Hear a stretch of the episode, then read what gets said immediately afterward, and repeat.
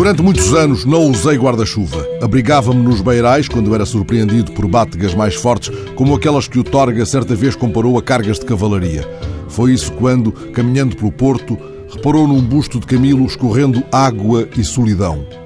Eu obrigava-me nos beirais, mas sendo a chuva miudinha, nem sequer cuidava de me proteger. Aos que me antecipavam constipações e maleitas de invernia, respondia que os gatos não usam guarda-chuva e não se constipam. Só a premissa do guarda-chuva é verdadeira e não foi preciso esperar pela alcunha posta por Eduardo Prado Coelho a um certo Procurador-Geral da República para saber que os gatos também se constipam, é claro.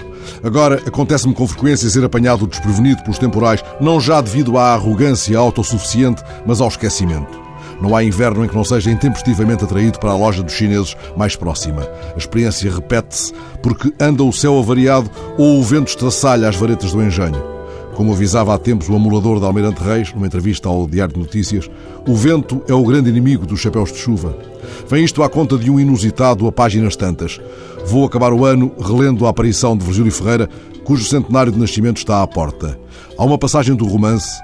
Ainda Alberto mal se instalou em Évora, antes da revelação do piano de Cristina, antes de Sofia fazer com que deixassem de escutar a chuva lá fora. Alberto caminha pelas ruas de Évora, vai dar uma aula de latim a Sofia. É um sábado pluvioso. É uma descrição na primeira pessoa. Rente aos muros, desce sua rua onde só os carros passam desarvoradamente.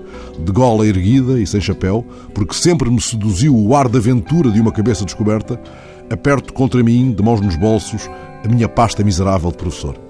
Não tarda, Sofia há de fechar a janela da sala, um claustro de intimidade, a chuva afastando a cidade para longe de ambos. Sofia e o seu olhar ilícito e inocente. Fala outra vez Alberto, o narrador. A chuva cessara quando saí. Meio século passado, precinto borrasca esta manhã no negrume do céu lá fora. Terei de correr para o carro, deixei mais uma vez em casa o guarda-chuva. Já lá vai o tempo em que também me seduzia o ar de aventura de uma cabeça descoberta. Atravessávamos os invernos invocando evidências por demonstrar ou premissas meramente instrumentais com as quais enfrentávamos as cargas de cavalaria meteorológicas não nos resguardávamos dos elementos, fazíamos da intempérie a nossa camisa.